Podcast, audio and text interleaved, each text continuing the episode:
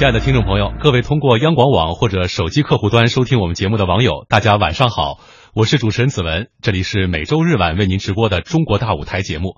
今天晚上我们为您安排播出的是龙生华韵赵季平作品专场音乐会。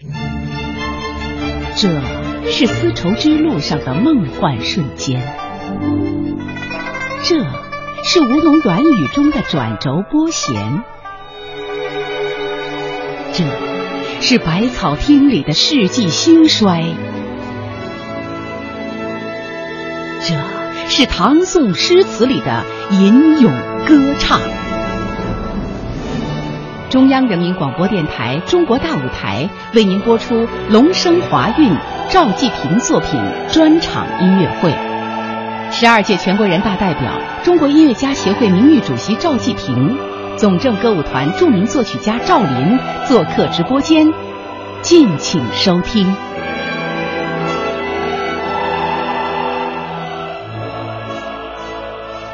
龙生华韵赵季平作品专场音乐会是二零一五年五月六号中国国家交响乐团二零一四至二零一五音乐季当中的一场演出。担任音乐会演奏的是中国国家交响乐团，指挥李新草，携手琵琶演奏家吴蛮、女高音歌唱家张宁佳、男中音歌唱家廖昌永，为首都观众献上了赵季平先生的十一首原创音乐佳作。而今天晚上呢，我们非常荣幸的请到了正在北京参加全国两会的中国音乐家协会名誉主席、陕西省文联主席、十二届全国人大代表，也是著名的作曲家，大家非常熟悉的和喜爱的音乐家赵季平先生。欢迎赵老师。嗯，非常高兴来到这个音乐大舞台。嗯，中国大舞台，中国大舞台。嗯，呃，非常高兴，呃，和大家一起互动吧。互动交流吧，交流。呃，其实赵老师的专场音乐作品已经是第二次出现在中国大舞台的节目当中了。上一次是前年的十二月十四号，播放的是您的大型民族交响乐《和平颂》。嗯，对对对，我还记得，呃，之前是在节目播出之前，专门到您的这个北京会场的驻地进行了一次一对一的专访。那次的专访给我留下非常深刻的印象，就是，呃，赵老师花了五年多的时间，沉浸在这样一部反映民族历史的作品当中，呈现的一部非常具有民族特色、历史观以及人文情怀的一部音乐作品，极其的震撼人心。这部作品当时在播出的时候，我们现场的这个呃直播现场的我们听众的互动非常的热烈，我也注意到在。前一天晚上在南京演出的时候，很多的听众他们都在演出结束之后在微博上发表自己的感慨。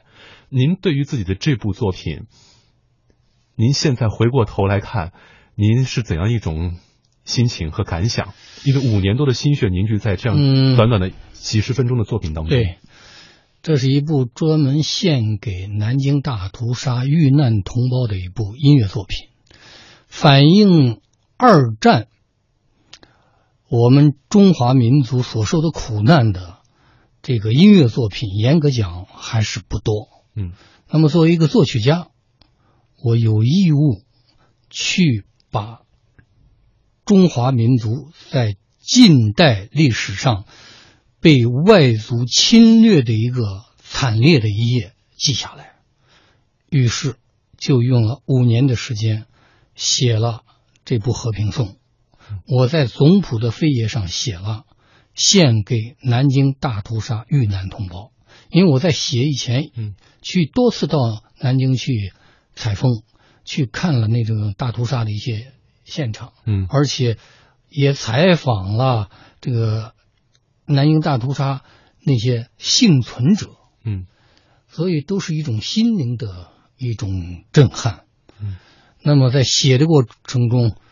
确实是用自己的感悟，用自己的心去全身心进入这个创作。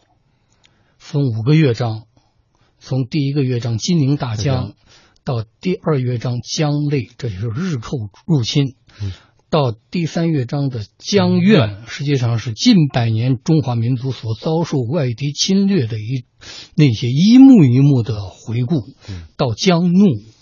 反抗和我们抗日，到最后我们胜利了，但是我们是呼唤和平的民族，我们没有向别人进行这样的侵略，我们是要呼唤和平的，最后落到这个上面。嗯，我觉得这个大主题也是世界性的。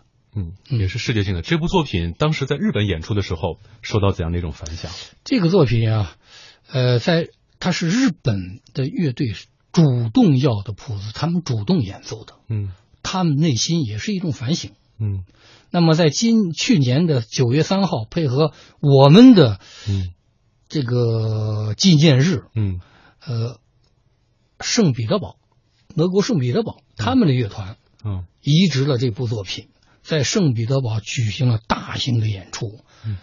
那个盛况空前，就是整最后一个音结束的时候，全场都起来了，都为中华民族这种不屈不不挠的精神，他们站起来鼓掌约十分钟。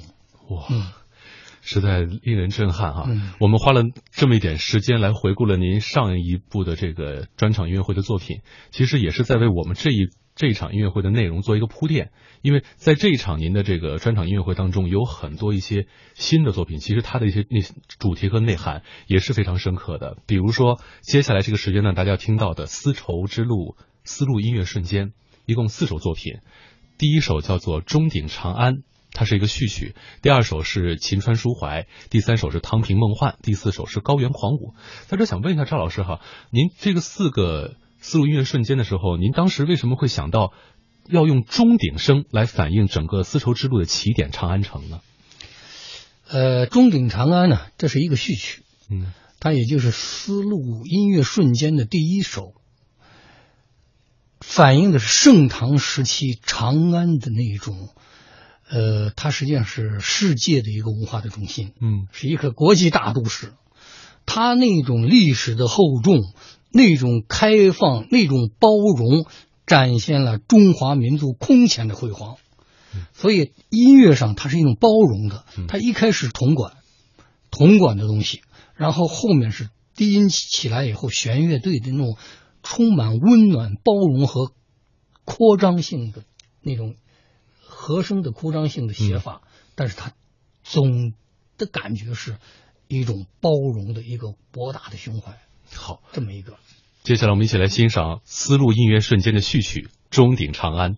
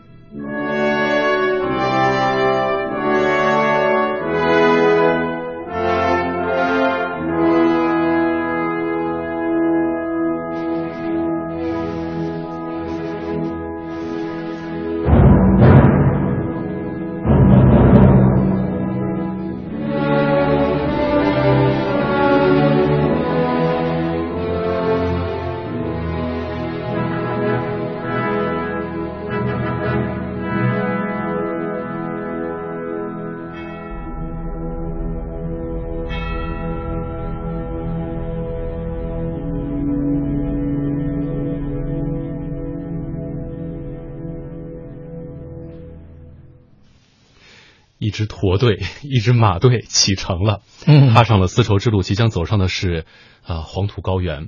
接下来也就是我们丝路音乐瞬间的第二首《秦川抒怀》。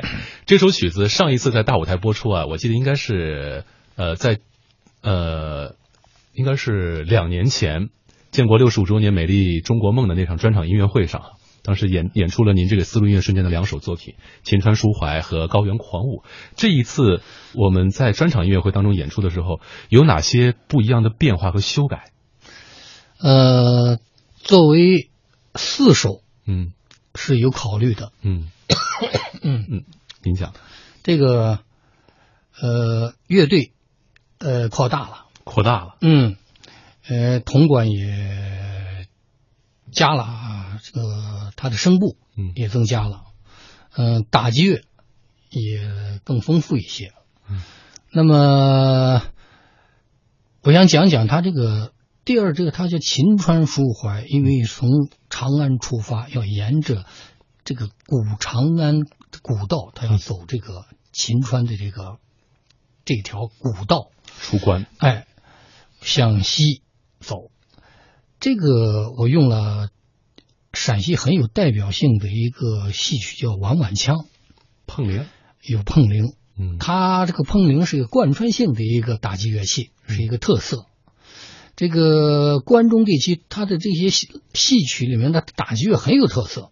啊，它像大家那个大家最近知道的老腔，嗯，华阴老腔，华阴老腔呢，又又有那个有锣有叉，还拿那个木头梨木嗯拍板凳那些东西，，他那个打击，他的打击乐很丰富。那碗碗腔，他那个碗碗是特别丰富、有意意思的一个东西。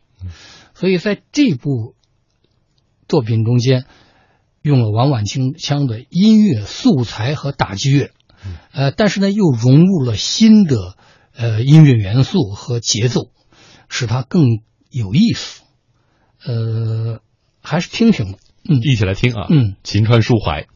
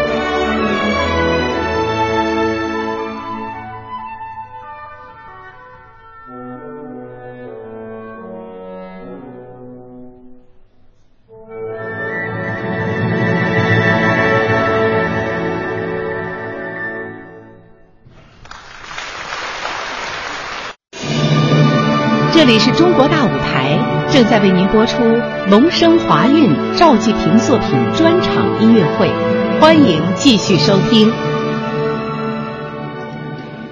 接下来呢，我们将欣赏到的是丝路音乐瞬间音乐会小品的第三首《汤平梦幻》。这首作品是在国内首次演出哈。呃，赵老师，在这儿我先要给听众朋友来介绍一下什么是汤平。汤平呢是穆斯林们他们沐浴净身专用的一个器具，它是最早始源于唐朝，啊，所以那会儿叫唐平，后来因为谐音嘛，改改叫汤平。这个东西它其实是一个器物，但是看您整个音乐思路瞬间的这些。呃，小品的名称哈，三首都是以空间、地理空间为名称的，为什么唯独这首是以具体的器物作为名称来进行创作？这个汤平啊，嗯，它是刚好是我们丝绸之路上的一个点，嗯，因为在唐代那时候，它是西域那边过来的东西，嗯，它是有一个交汇，嗯，那么刚好这个汤平，我采取汤平梦幻，让人感觉到。因为从音乐上，它既有关中平原的音乐的元素，就秦腔的元素，又有西域的阿拉伯音乐、印度音乐的色彩在里面，它就给人是一种文化的交汇、文化的一种交流，嗯，产生了一种无穷无尽的魅力。所以呢，应该说在当时的古收丝绸之路上，嗯。艺人音乐的交流是空前的繁荣，所以这这个汤平梦幻实际上让人感觉到不同民族在丝绸之路上的一种梦幻式的碰撞。好，下面我们一起来欣赏汤平梦幻。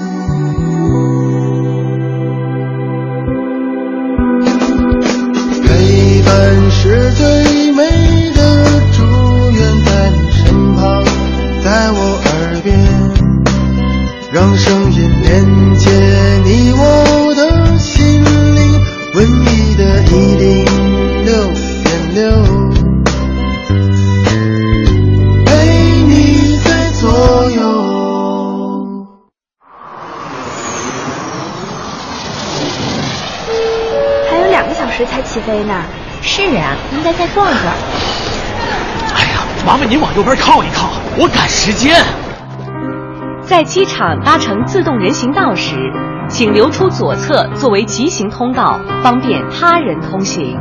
布里士格先生您好，我是本班机的乘务长。哥们儿，麻烦您换个座吧。先生，麻烦您让我过去。南京前往香港。登机后，请尽快就座，不要阻碍过道，影响通行。喂，我九点零五起飞，大概一个半小时就到了。你告诉老妈一声。女士，请您关闭手机。起飞前，请确认所有电子产品均处于关闭状态，以免干扰飞机安全起降。先生，先生，飞机还在滑行，请您不要打开行李舱。哦。抱歉抱歉，我还要转机，时间紧了点儿。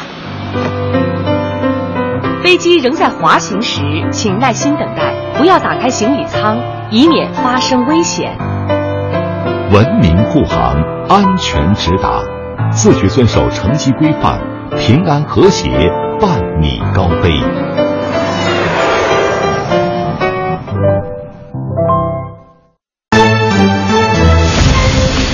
文艺之声，FM 一零六点六，交通路况。我们来关注一下交通提示。四月中上旬，桃花进入最佳的观赏期，期间京平高速顺平路以及平谷景区周边道路的车流量会有所增加。建议前往尽量错开上午的车流高峰时段。从城区前往平谷方向的车辆可以从京平高速的密三路、崔信路、平三路等出口驶出。文艺之声，FM 一零六点六，天气预报。来关注一下天气。北京今天夜间晴间多云，南风二级，最低气温五摄氏度。明天白天晴转阴，西部、北部山区有小雨，南风三级，阵风五六级，最高气温十七摄氏度。明天傍晚到夜间将有一次性全市性小雨天气过程，出行请注意防雨。人保直销车险邀您一同进入海洋的快乐生活。灯火璀璨的北京夜晚，还在路上行车的您要多注意安全。人保直销车险温馨提示您。路上行车多留心，切莫心急催前车。好友车内勿闲聊，避免嬉笑和打闹。雪天道路易打滑，慢踩油门，缓刹车。这些提示牢记心，人保伴您安全行。人保直销车险：四零零一二三四五六七。四零零一二三四五六七。海洋的快乐生活。你看我搭档小爱，如果他打瞌睡啥的，我们一般。怎么叫他呢？你要是说哎起来起来了，他肯定跟你急，你就跟他说小爱有快递，好像。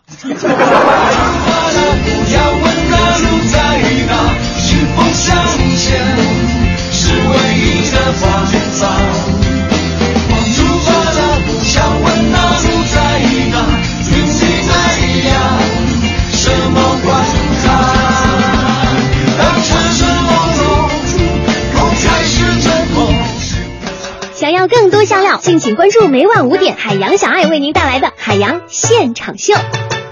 海洋的快乐生活由人保直销车险独家冠名播出。电话投保就选人保。四零零一二三四五六七。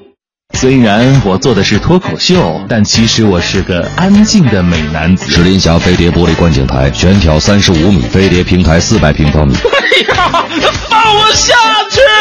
石林峡飞碟玻璃观景台自拍圣地，搜索最实用的文艺信息，网罗最热点的文艺话题，凸显最先锋的文艺态度。FM FM 一零六点六，一零六点六，北京上空最文艺的调频，最文艺的调频。用经典陶冶你的心灵，用精品愉悦你的耳朵。话剧、音乐、重磅文艺演出巡礼，戏曲、曲艺，权威专家深度解读。文艺之声，中国大舞台。这是丝绸之路上的梦幻瞬间。这是吴侬软语中的转轴拨弦，这是百草厅里的世纪兴衰，这是唐宋诗词里的吟咏歌唱。中央人民广播电台《中国大舞台》为您播出龙生华韵赵季平作品专场音乐会。十二届全国人大代表、中国音乐家协会名誉主席赵季平，总政歌舞团著名作曲家赵林做客直播间，敬请收听。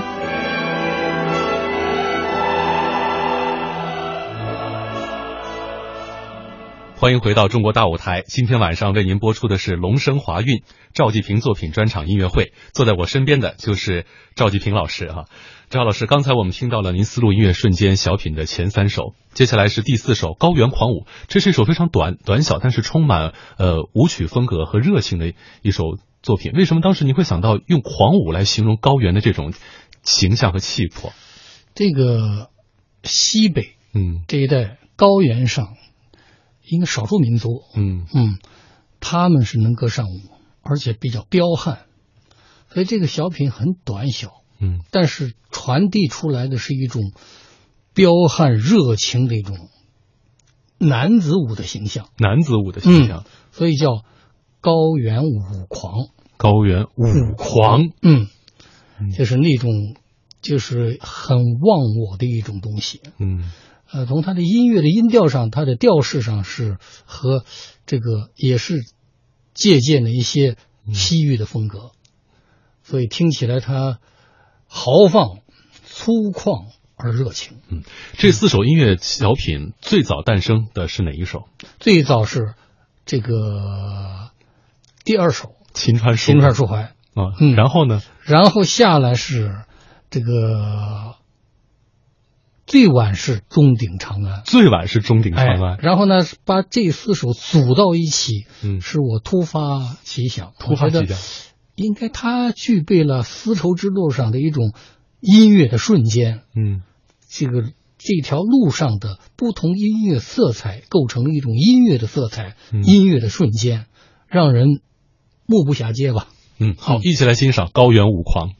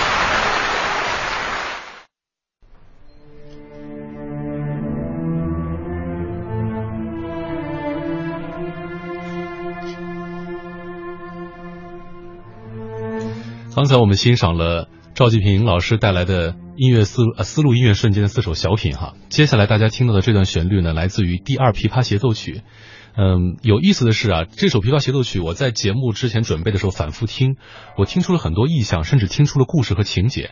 但是赵老师在节目之前告诉我说，这是一首无标题的作品。嗯，我也看到有报道说，这首作品是您为著名的琵琶演奏家吴满女士量身打造的。对，能不能跟我们说说这部作品背后它到底有怎样的故事？为什么会在不同的人听来有不同的意象和故事产生？这个可能是也是刻意吧。因为这个作品是吴蛮在本世纪初就希希望我给他有一写一部琵琶这方面的一个作品。嗯，那么我想来想去呢，经过反复考虑，实际上这个思考的时间比较长。嗯，大约呃有十年吧。十年。啊，当然动笔没那么苦，时间长。但是就想最后还是想无标题，但是呢又用了这个苏州评弹的东西，因为吴蛮究竟他是杭州人，杭州人，呃，我说我这首曲子是用的是苏州评弹，我希望你把吴侬软语和苏绣的那感觉弹出来，既要弹出吴侬软语的糯，嗯，又要弹出苏绣的那种灵。和秀和秀，这很难啊！还有光彩，嗯，对，因为苏绣它是可以完全用它针法来表现出绘画一般的光影色彩。对，嗯，所以我去这个对他来说，他他挺有这个自信心，嗯，呃，他专门从美国飞回来研究总谱，研究他的独奏谱，嗯，他回去反复的这个练，嗯，呃，首演是在悉尼。悉尼交响乐团在澳大利亚，嗯嗯，那场演出效果怎么样？那场首演了以后是很轰动，我觉得很奇怪，就是他们就说对于协奏曲并不陌生，但是对这部协奏曲他们似乎感到很新颖，好像听到了全新的一个画面，是中国这种神韵式的画面，嗯，所以从。澳大利亚演出首演以后，然后世界很多乐团都邀请他了。嗯，他几乎是全球巡演似的，把这个作品推向了世界。嗯，在这部音乐作品当中，我听到就是每当独奏出来的时候，都是如苏州弹词一般美丽和光明的一种旋律色彩。但是当整个乐队加入的时候，总会感到有一些压抑和沉重的东西在里面。这是您作品当中刻意要表现的这种交织的情绪吗？怎么说呢？嗯。呃，不同的人可能会有不同的理解。嗯，我希望有更丰富的音乐上的感受。嗯，可能中间可以听到爱恨情仇。嗯，这个人的这种呃内心的一些情感吧。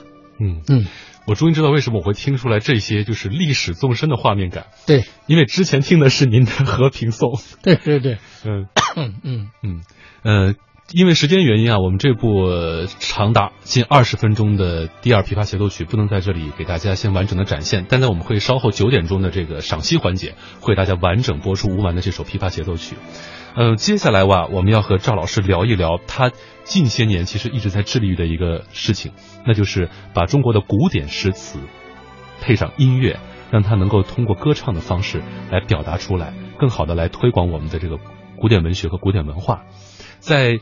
赵老师这次的专场音乐会上呢，一共有四首唐诗宋词的作品，来自《诗经·国风》当中的《关雎》，来自宋词的这个《唐多令·惜别》，何处何成愁，还有是李白的《静夜思》，以及李白的《将进酒》。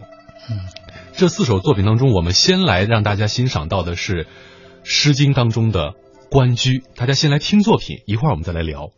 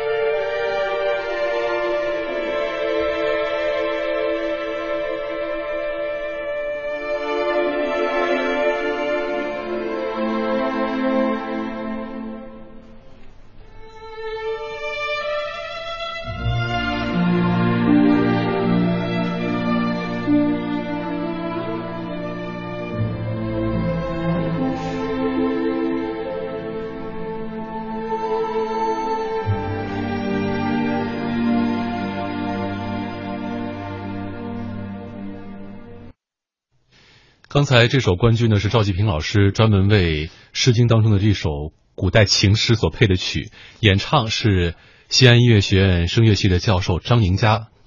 呃，张教授也是您的夫人哈。对。这首作品，您您二位在这个演出之前的这种排练的时候，曾经有哪些要点是您特意强调出来的？这个要点呀，我就是希望这首作品呢，因为它是中《诗经》里面的开篇，嗯，也是中国最早的爱情的诗篇，嗯，呃，这个音乐呢，我用的是比较长制式的，嗯，那种气息很宽，那种一唱三叹的感觉，嗯，所以这个气息要要很讲究，嗯。第二点呢，就是语言，嗯，咬字，这个咬字呢，有些部分你听的是对的，有吟唱的感觉，就像吟诵，不像唱歌，哎，那吟唱，吟唱，嗯，吟唱呢，就是咬字要咬的很有功力，嗯，这就是要那种戏曲的功力，戏曲的功力，就是从演唱的办法上，我是希望美声。戏曲唱法和民族的结合揉在一起，实际上我认为这就是中国的一种唱法的一种，嗯，让他能够把《诗经》这古老的这种内涵和新时期创作这种音乐能融得非常的得体，嗯。嗯，传递出来一种新的感受，这也是我在追求的一种。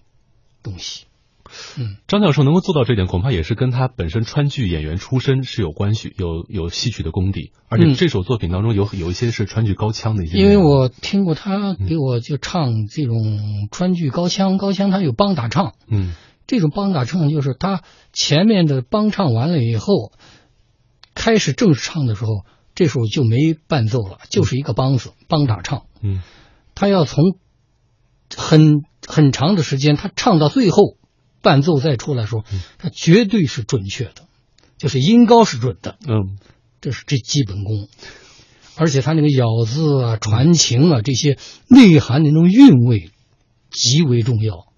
我觉得中国的音乐还是要唱情，唱情，要把声乐中间的那种词的表达以情来。打动人，嗯，而说到用词来表达以情打动人，接下来这首宋词“唐多令西别何处何成愁”就是吴文英那首非常动人的一首情诗了。呃，这首作品您在创作的时候有怎样的一些设计和考虑在当中？这首啊，呃，因为它是一首词，对，因为唐诗和宋词不一样，嗯，对。和就是它是应该叫惜别，惜别，简称惜别。嗯，它很巧，何处何成愁？这个呃，这个呃，那个下面那个，它就是就是形容这个愁字是这个离人心上秋，嗯，是心上的一个秋，对，合成了一个愁，它这个内涵是很丰富的，嗯。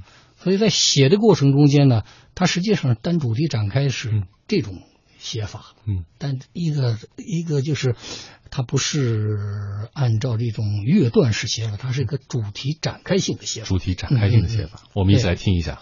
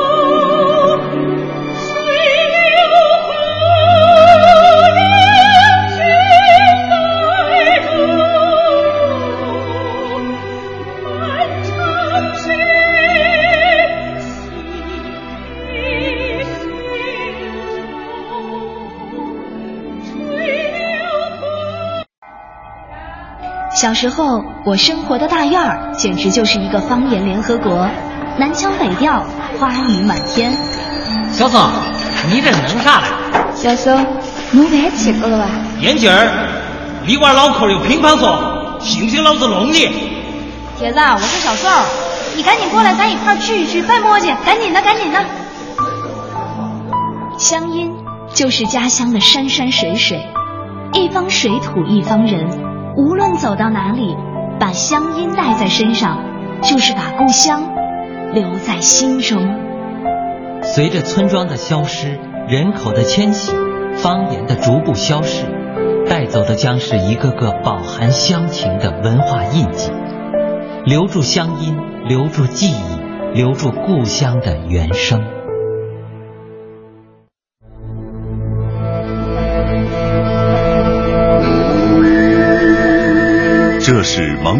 特有的喉音演唱技法——呼麦。在天高地阔的草原，呼麦之音宛如天籁。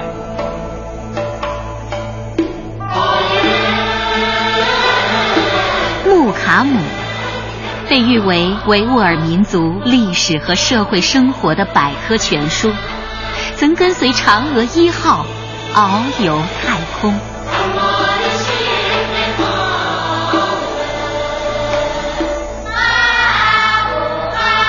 起源于两千五百年前春秋战国时期的侗族大歌，多声部，无伴奏，自然和声，音乐轻灵，意蕴悠远。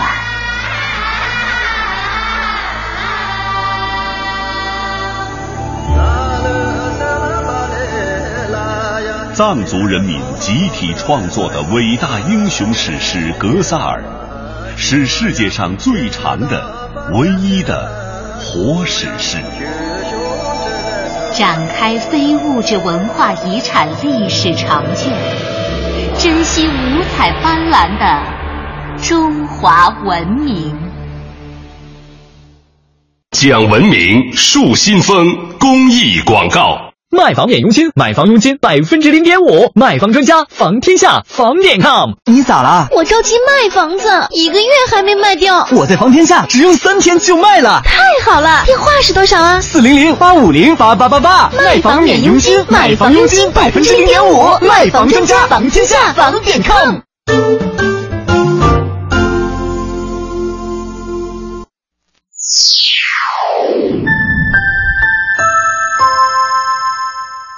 北京时间二十三点整，中央人民广播电台文艺之声，FM 一零六点六，生活里的文艺，文艺里的生活。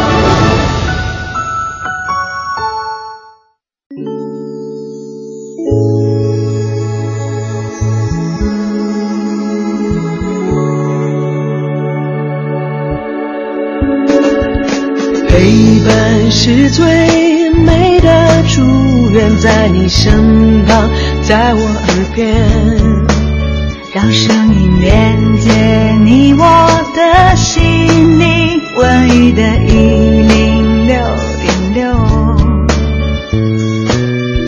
陪你在左右。文艺之声 FM 一零六点六，到点就说。到点就说，我是戴戴。首先来关注文娱方面的消息。北京卫视曾荣获第二十五届中国新闻奖电视专题一等奖的品质力作《生命源》第四季将于明天起回归。近新一季的《生命源》继续秉承着不离现场、不离情感、不离时代的创作理念，将记录的视角对准了一个特殊群体。《美国队长三》将在一个月内上映，影片的第一波评价近日新鲜出炉，在推特上收获了一致的好评。网友将焦点对准了新出场的蜘蛛侠和黑豹，对预告片中的动作场面、飞机场大战也是称赞有加。据意大利媒体爆料，科林费斯今天现身意大利勃朗峰，与塔伦埃格顿一起拍摄《王牌特工》黄金圈，而一张科林叔身穿考究西装的片场照更是在推特上传开。关于科林费斯是否能够回归续集的问题，似乎更加明了。再来关注其他方面的消息。北京市顺义区教委主任刘克祥昨天表示，顺义今年将通过与高校、权威机构、专家合作，建立一套覆盖三到十八岁学生家长的课程体系，利用线上线下专题讲座、交流论坛、社会活动等形式，为全区家长提供系统的、有针对性的培训。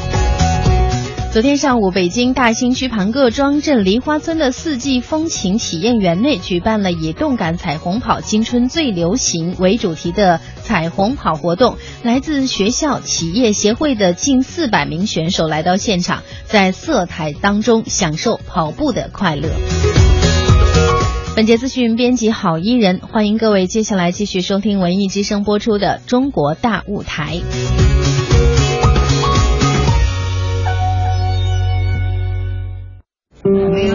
差可以很文艺，带一个随时泡茶的小盏；办公桌也可以很休闲，放一个随时煮咖啡的小壶。FM 一零六点六，中央人民广播电台文艺之声，生活里的文艺，文艺里的生活。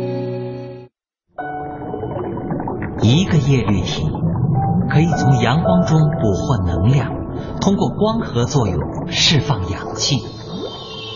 一片树叶被数以万计的叶绿体赋予生命的绿色。一棵树每天制造四十四公斤氧气，每年可以吸附清理十吨灰尘。一片森林就是一道绿色的生命屏障。珍爱绿色，守护森林，是我们对生命最真挚的感恩。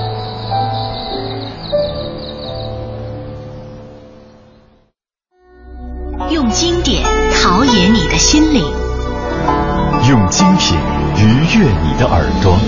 话剧、音乐、重磅文艺演出巡礼，戏曲、曲艺，权威专家深度解读。文艺之声，中国大舞台。这是丝绸之路上的梦幻瞬间。这是吴侬软语中的转轴拨弦，这是百草厅里的世纪兴衰，这是唐宋诗词里的吟咏歌唱。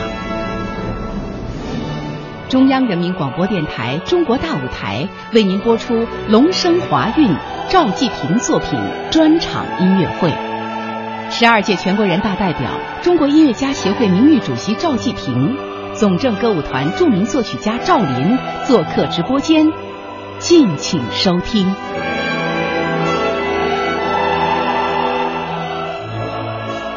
听完这两首作品，恐怕有的听众朋友会有一些疑问啊，就是，呃，在这些古诗词给它配上乐曲，在吟唱的时候，赵老师您把它写成了一首艺术歌曲，其实要真的完全演唱下来，那是需要一定的功力和专业训练的。为什么当初没有想到把它谱得更脍炙人口一些呢？因为现在也有一些我们注意到有些音乐人也在尝试着把一些古典文学作品或者一些文学作品变得朗朗上口一些。嗯，呃，你像关雎，嗯。唐多令，嗯，这种他的诗，它本身的内涵呀，嗯，呃，当然它是这个非常丰富，嗯，呃，我觉得写一些艺术性歌曲，嗯，呃，对于音乐学院院校，嗯，和他们的教学和不同年级的这种这个声乐的训练，它有好处，嗯，那么。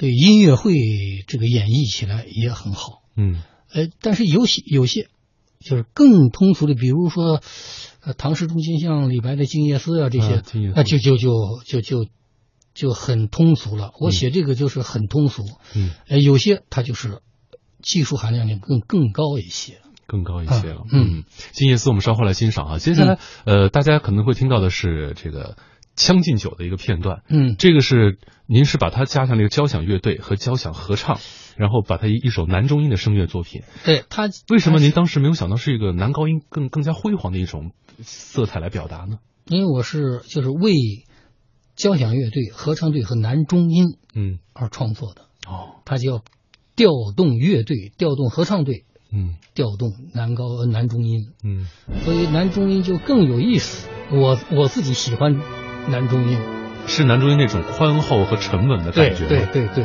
嗯，我们一起来欣赏一段啊。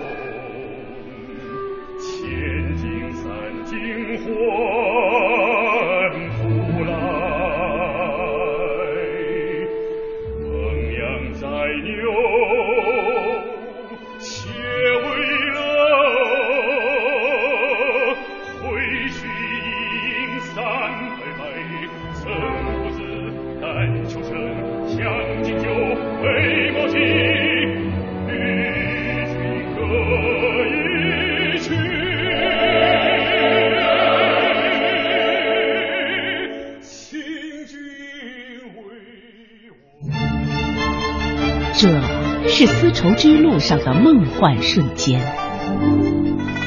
这是吴侬软语中的转轴拨弦，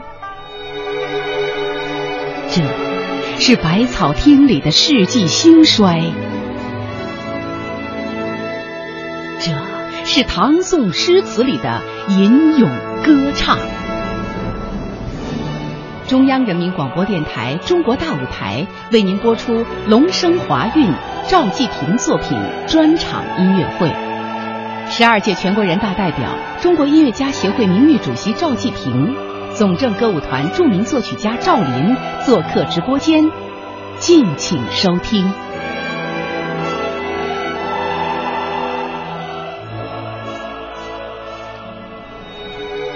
欢迎继续收听《中国大舞台》，我是主持人子文。您正在收听的是龙生华韵赵季平作品专场音乐会。在下半场的时候呢，广大听众耳熟能详的大宅门音乐一起啊，那中华老字号百草厅的百年兴衰就仿佛是历历在目了。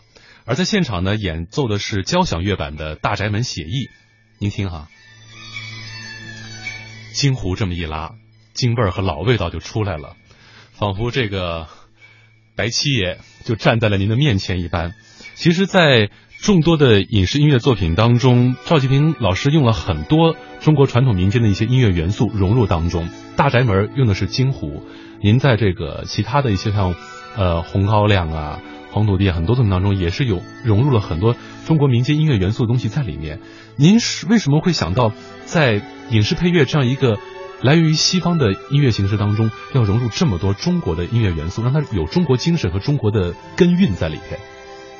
因为中国的这些影视作品呢，嗯，它讲的是中国的事情，嗯，你就拿这个《大宅门》说吧，嗯，讲讲的是京城老字号，嗯，那这个京城老字号，当时这个导演郭宝昌就说：“季平啊，你得给我把京剧元素用好，嗯。”京这个郭宝昌他是个京剧发烧友，行，他有一把京胡，是清代留下来的，那可是老琴呐，嗯，他是发烧友，他懂。那么我呢，对京剧呢，我从小就喜欢，因为我父亲那时候也拉了一首非常棒的京胡，我从小就听。您父亲是画家，对对，但是他。平常娱乐的时候，他拉京胡，他的朋友像我印象很深的，你像到周末的时候，呃，四大名旦之一的尚先生尚尚小云就到我们家，啊，跟我父亲聊。你像尚长荣，这也是现在的京剧大家了，跟您算是平辈了，是吧？啊，我叫他哥嘛，我叫长荣哥，嗯，所以对京剧我也是情有独钟，嗯，所以大宅门呢，音乐中间就是。京剧的元素用了很多他的曲牌，但是呢，他是用作曲的技法加进去了，嗯，所以它又不一样，嗯，呃，也就是既要有民族的语言，用民族的语言，但是呢，又融进人心的技法，嗯，让它中西贯通，来讲好中国自己的故事，嗯。嗯。而说到讲中国故事，其实，在很多的这个电视剧当中，你在影视歌曲当中也会融入很多的一些中国地方戏曲的东西，比如说这个呃《水浒传》。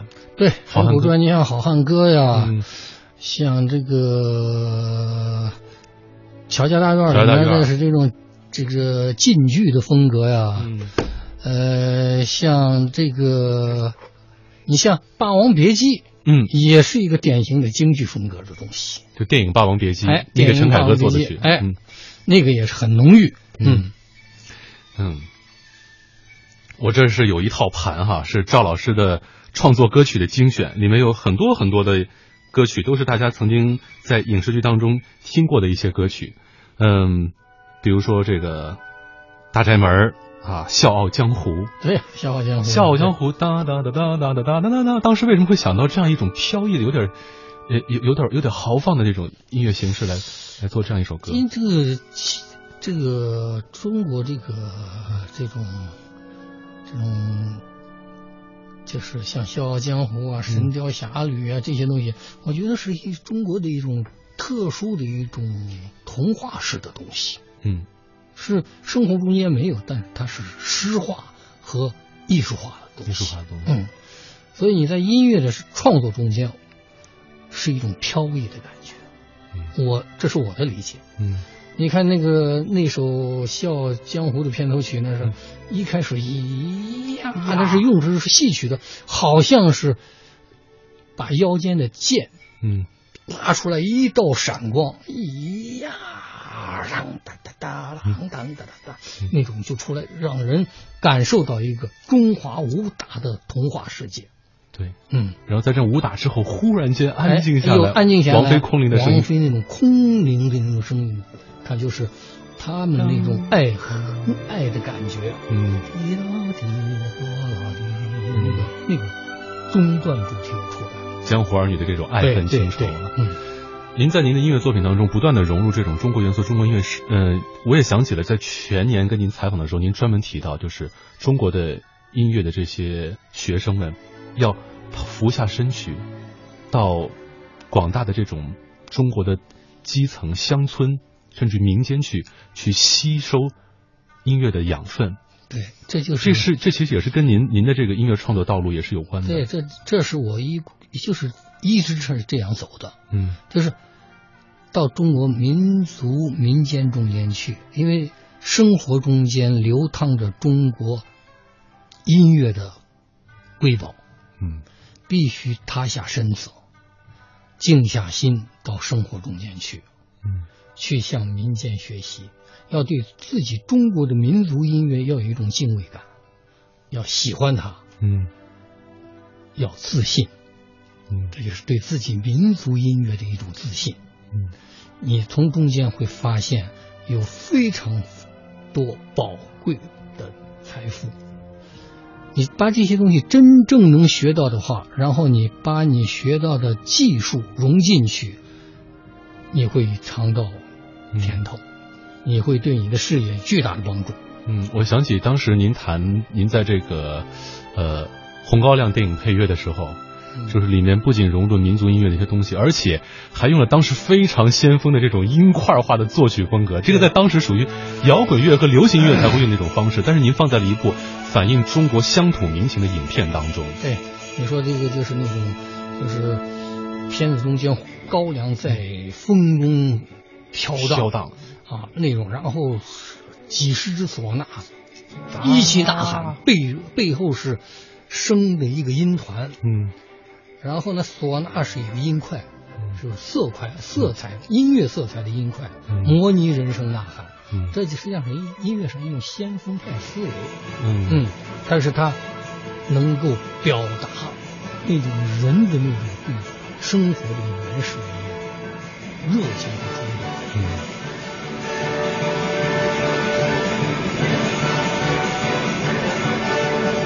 而听着这首《大宅门》的这个音乐啊，影视剧的音乐，大家有很很多熟悉的，电影当中的一些配乐也很熟悉的。现在网上也有很多种说法，就是呃，您的这个影影视音乐音乐作品啊，他们也列出了很多很多的一个年表。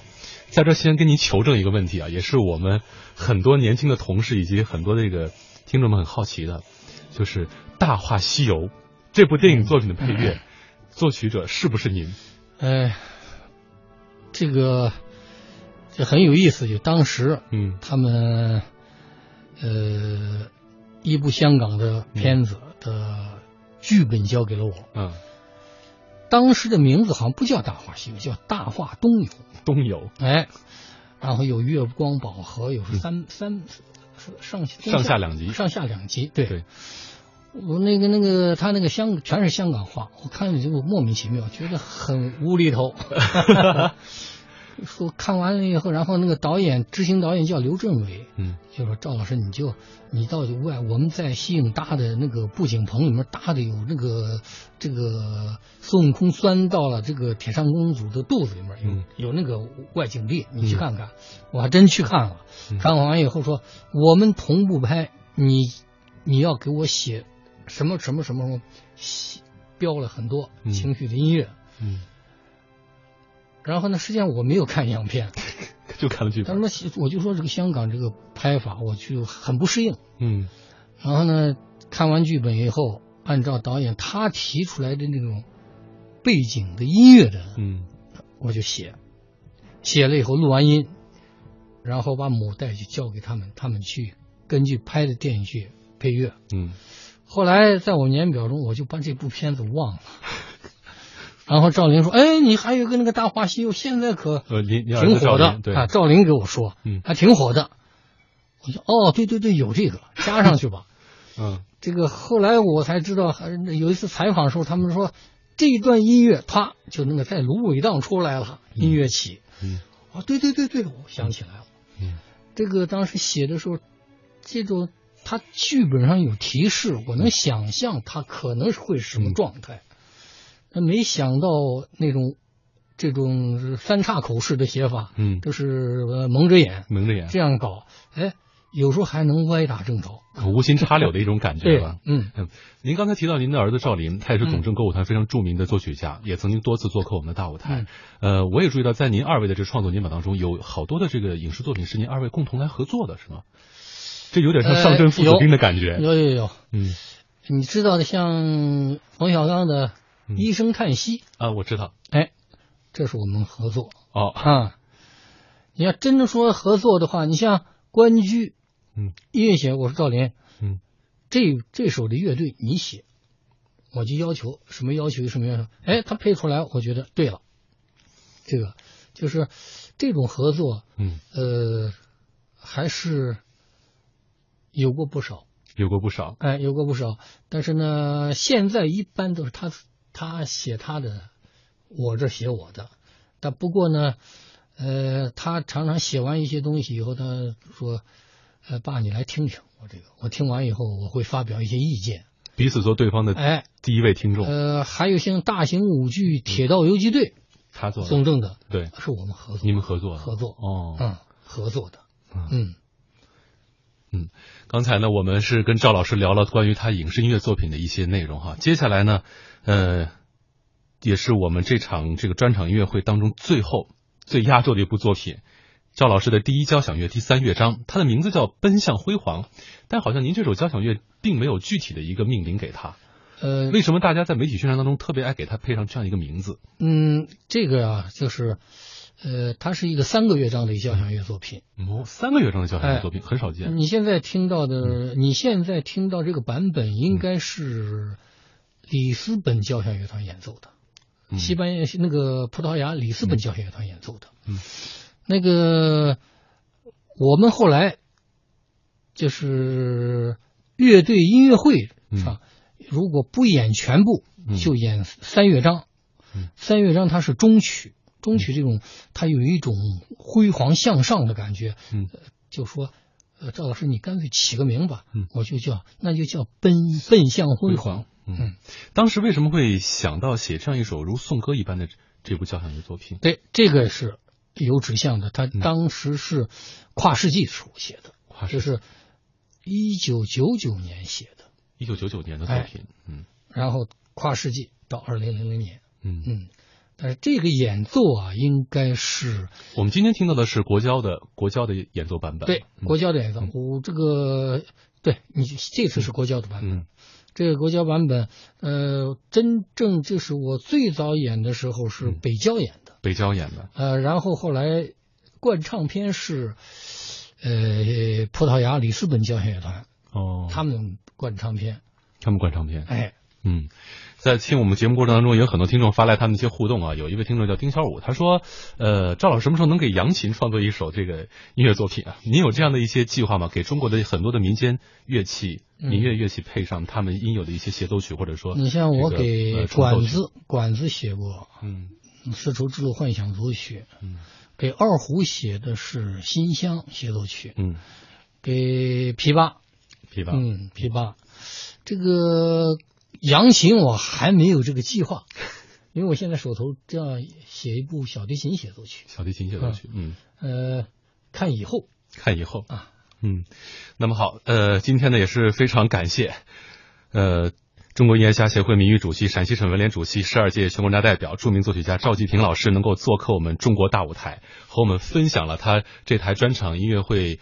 呃，创作背后的那么多的故事，也是希望大家能够继续锁定频率收听我们的中国大舞台。在九点钟之后，我们将会为大家播出这个专场音乐会的一些精彩片段。再次感谢赵老师，好，谢谢大家。